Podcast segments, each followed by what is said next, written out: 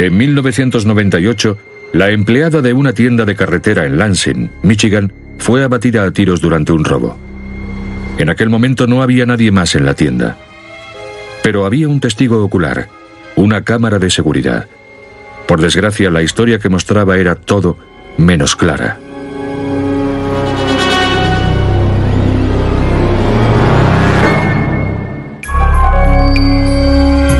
Wanda Mason era una mujer de 48 años, madre soltera de tres niños.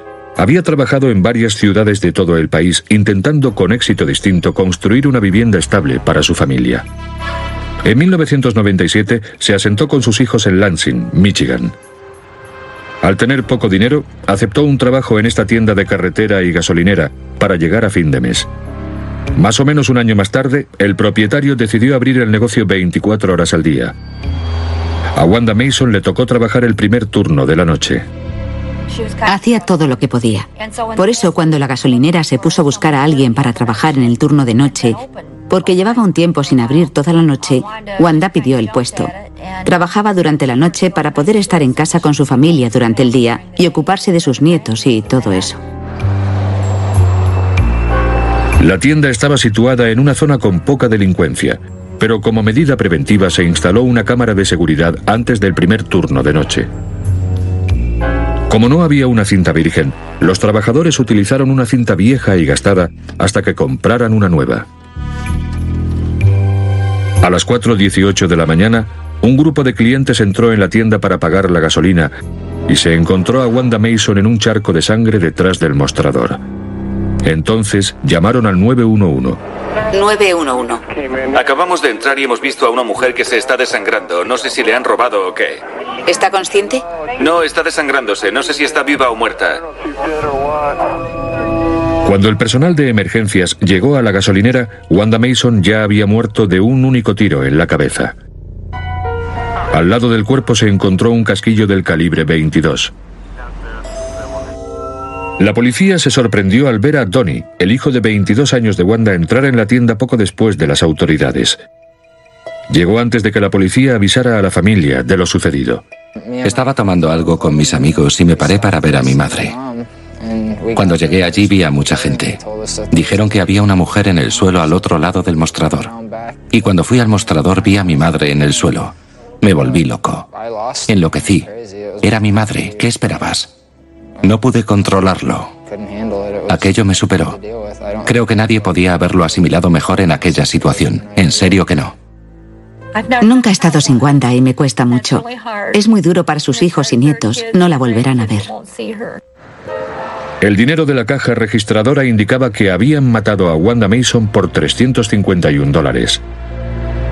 Curiosamente, Wanda le había dicho a su familia unos días antes que no tenía miedo de trabajar en el turno de noche porque tenía un plan por si le robaban.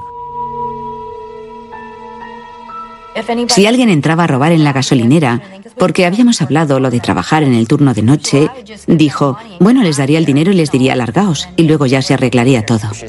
Dijo que si alguien intentaba robarle, le ayudaría a llevar el botín al coche, que no era su dinero y que no valía la pena morir por él. Es decir, que eso era problema del negocio y no suyo. Eso es lo que pensaba. No es mi dinero y no voy a morir por él. La policía interrogó a todo el vecindario y registró el local en busca de pistas. Una actuación rápida en los delitos cometidos en tiendas termina desvelando al sospechoso. Nuestros oficiales establecieron un perímetro y nosotros hicimos un rastreo total.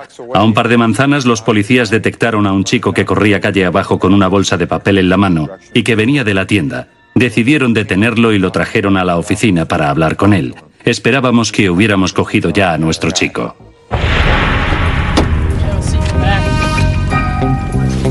El sospechoso, un afroamericano de 20 años, fue interrogado. La cámara de seguridad era suficientemente clara para confirmar que el sospechoso era el asesino.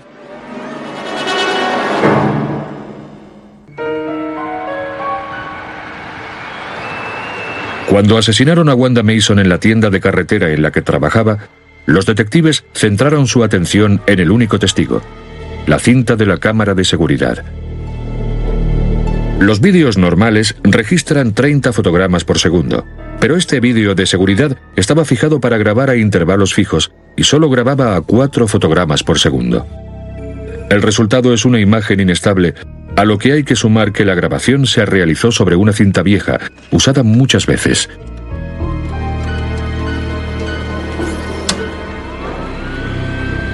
La policía envió la cinta a Ed Cheney, de Future Media Corporation. Cuando la vimos, algunas de las imágenes estaban cambiadas, alteradas, por lo que toda la secuencia de vídeo era inutilizable. Pero cuando pasamos la cinta a un aparato de vídeo normal, pudimos separar las imágenes buenas de las malas. A la izquierda de la pantalla, la cinta muestra la imagen de un coche que llega a la tienda a las 3.49 de la mañana. Un hombre con una chaqueta oscura entra en la estación y parece estar estudiando la zona. Da la impresión de que ve a Wanda Mason trabajar en la parte trasera. A continuación se marcha sin comprar nada.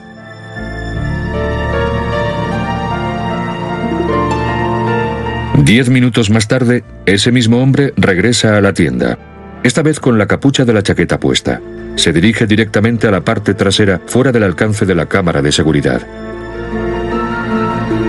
A continuación obliga a Wanda a punta de pistola a ir hacia el mostrador.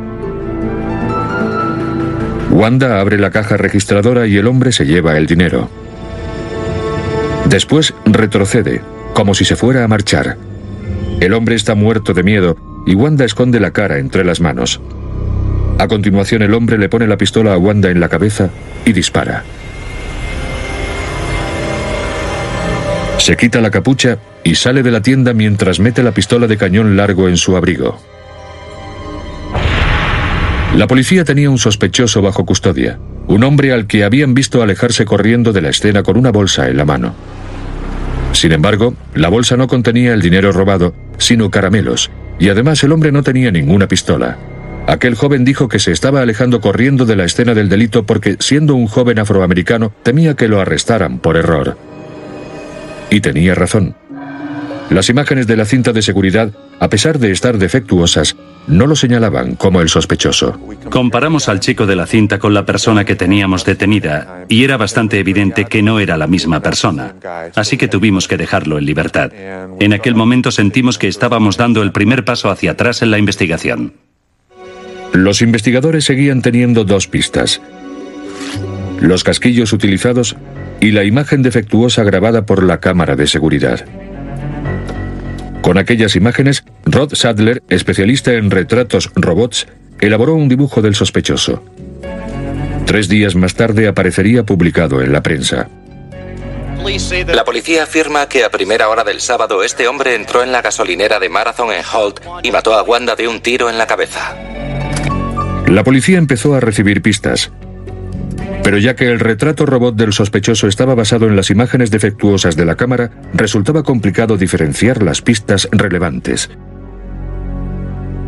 Cuando empezamos con este caso, lo único que teníamos era la cinta de vídeo. Y viendo en qué estado está, si solo tenemos eso, la verdad es que uno se siente con muchas posibilidades de resolver este caso.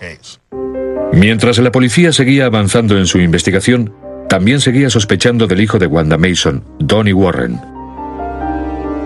En la cinta de vídeo aparece muy nervioso después de ver el cuerpo de su madre.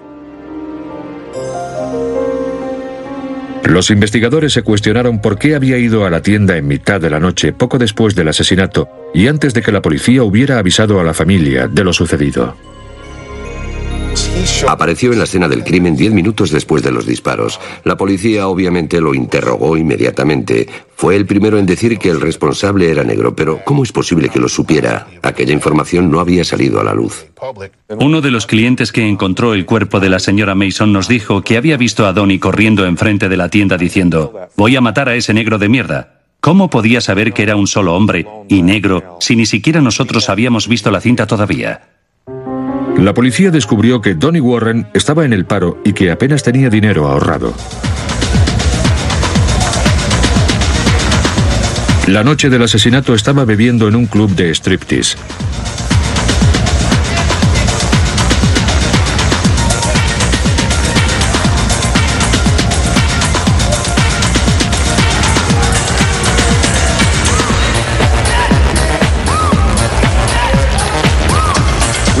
Nuestra teoría era que Donnie Warren podía haber visto al asesino en el bar de striptease, donde él y sus amigos habrían ido aquella noche a gastar un dinero que no podían permitirse.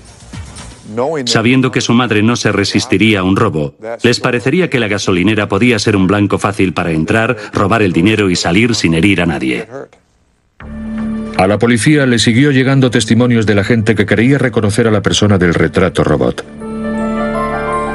Ahora, la policía tenía que decidir si aquel hombre era simplemente un asesino accidental o alguien vinculado con el hijo de la víctima.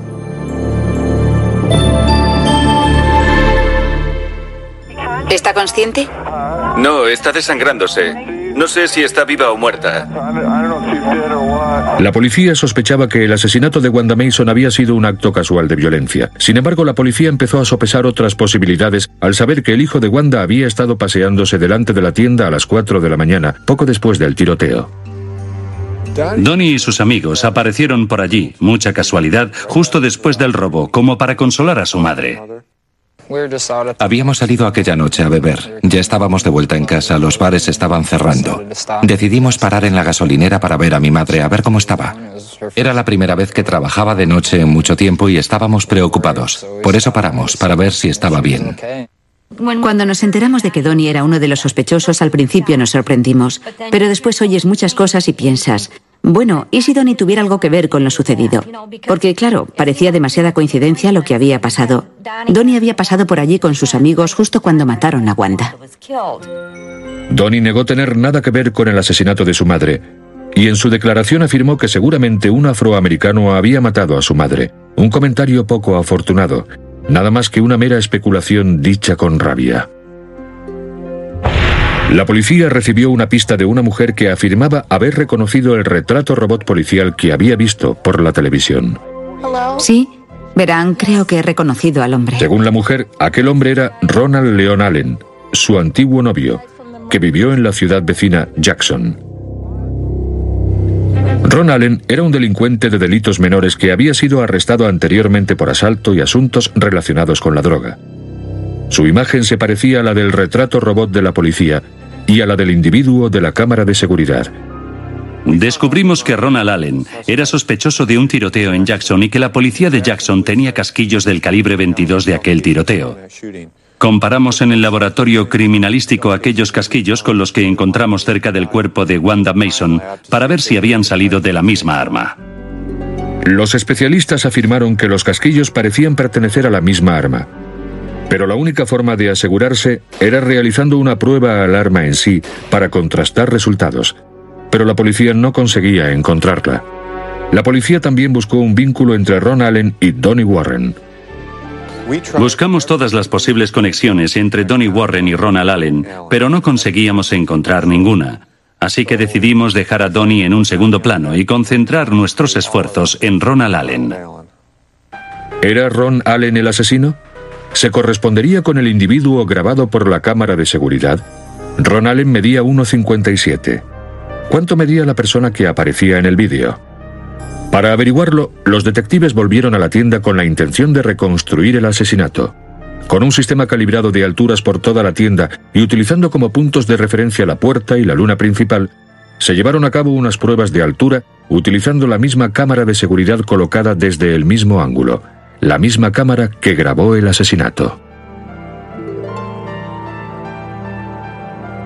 Cuando se compararon las pruebas de vídeo con la cinta de vídeo del asesinato, se demostró que el asesino medía 1,60.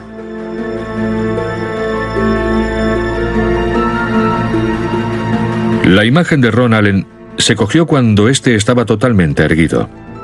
Calzado, Ron Allen medía 1,60.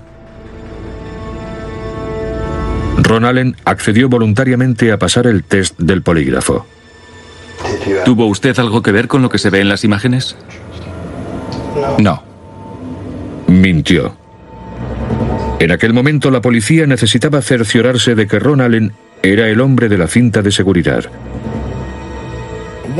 Una de las situaciones que más se repiten es la del dueño de un negocio pequeño, con recursos limitados, y que cree estar protegido por una cámara de seguridad. Una cámara de seguridad en la tienda. Sin duda eso puede disuadir a muchos delincuentes. Pero cuando alguien está dispuesto a cometer un delito de todas formas, si dispones de equipos baratos o de poca calidad, no van a resultar muy útiles para resolver después la investigación. Tras visionar y cambiar de formato las imágenes, los investigadores tenían una imagen mejorada del asesino. Pero, ¿suficientemente buena?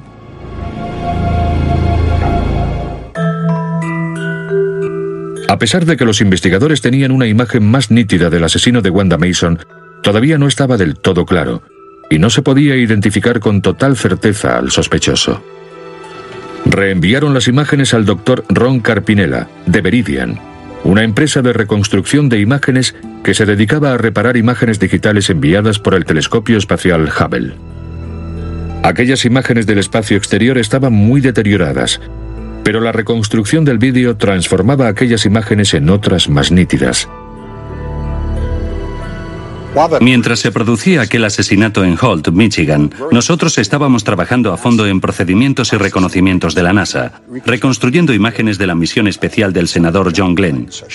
Nos estábamos centrando en la parte izquierda del cohete para ayuda a la NASA a tomar una decisión sobre la seguridad de un aterrizaje. Así que creo que sabemos un poco de reconstrucción de imágenes. Esas técnicas empleadas con la NASA fueron las mismas que empleamos para reconstruir las imágenes de la cinta del asesinato, con el fin de obtener imágenes nítidas del asesino. El primer paso era reducir la distorsión de las imágenes de la cinta de seguridad, construyendo modelos matemáticos de cada imagen.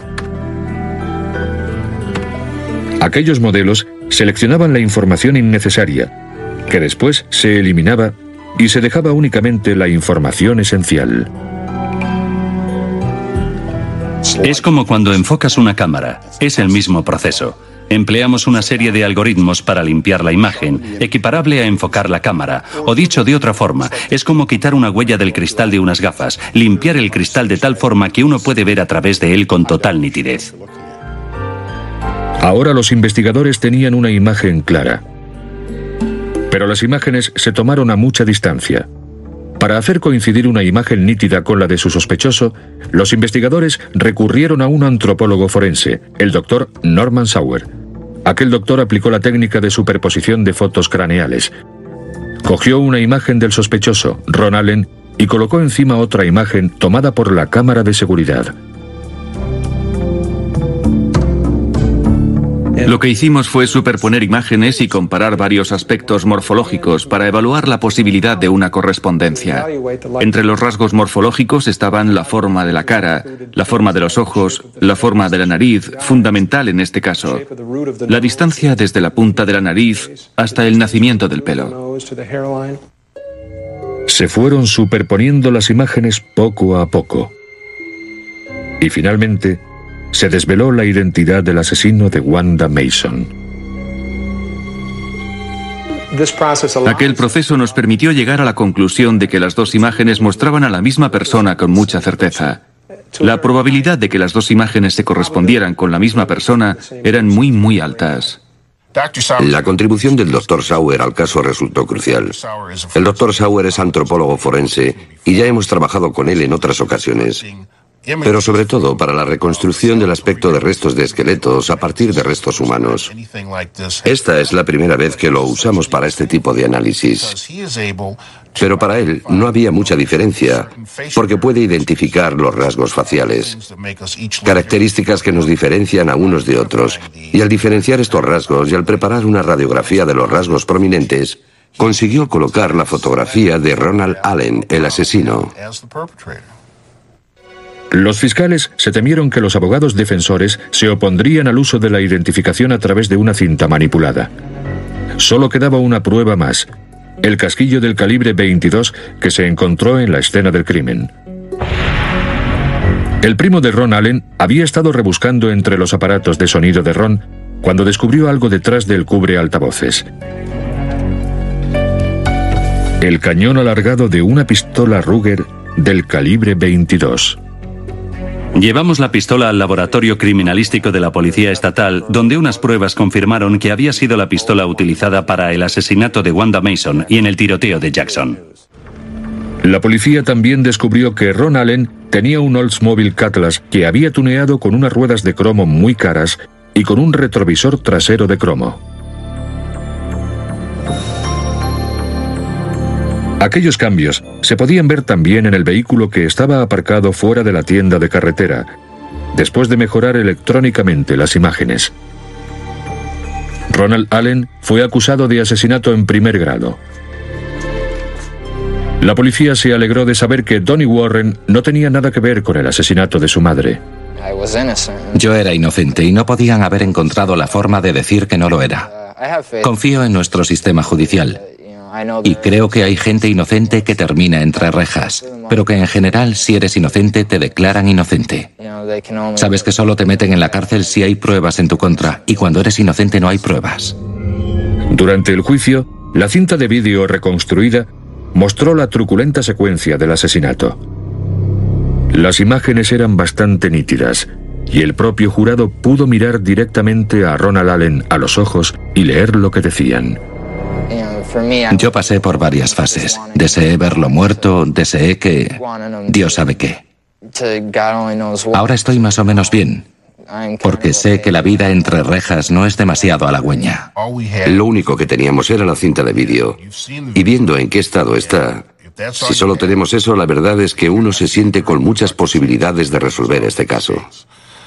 Pero gracias a los testimonios, al trabajo de Veridian y de Future Media, a las interpretaciones y a la destreza del Dr. Sauer, lo que creíamos que no era nada se convirtió en algo que bastaba para resolver todo el caso. Ronald Allen fue acusado de asesinato en primer grado y condenado a cadena perpetua sin condicional. Una medida judicial facilitada por el trabajo policial y por la más moderna tecnología forense. No estoy seguro de que la familia de Wanda sepa la suerte que tiene de que se haya hecho justicia con su caso. Resulta curioso que la única cosa que se supone que nos podía facilitar el trabajo se convirtiera en una pesadilla. Los dueños de las tiendas tienen que entender que si van a utilizar un equipo de seguridad, tienen que comprar equipos buenos, tienen que mantenerlos en buen estado, usar cintas nuevas y tener una luz apropiada si quieren que podamos ver al sospechoso. Se lo deben a sus empleados, a la policía y a sus clientes. Recibí cartas de gente que eran clientes de ella y que la habían conocido a lo largo de su vida. Hay una que nunca olvidaré. La recibí de una iglesia de la zona. Decía que sentía la necesidad de escribirle a la familia y de decirnos que solían parar a comprar en la gasolinera en la que trabajaba Wanda. Al parecer Wanda siempre los recibía con una sonrisa, alegre. Solo querían decirme que aunque no eran más que unos clientes, se sentían amigos de Wanda, porque decían que Wanda siempre tenía algo agradable que decir. Y es que Wanda era así. Quiero que la gente sepa que Wanda era una buena persona que estaba haciendo su trabajo para sacar adelante a su familia. Y que por eso murió. Fue una muerte sin sentido y sin razón, y me alegro de que Ronald Allen esté entre rejas el resto de su vida. Probablemente la familia de Wanda no sepa los pormenores, los detalles y el ingenio que se empleó para llegar a la conclusión. Y tampoco tienen que saberlo. No es tarea nuestra en el sistema judicial contarle a la gente el gran trabajo que hemos hecho. Nuestro trabajo la gente me ha elegido a mí y al sheriff para que los protejamos. Nos han elegido para detener a los delincuentes y me han elegido a mí para procesar a la gente y para proteger a la comunidad. Eso mismo es lo que se hizo en este caso y eso es lo único que necesitan saber. En eso consiste nuestro trabajo y así cumplimos con él.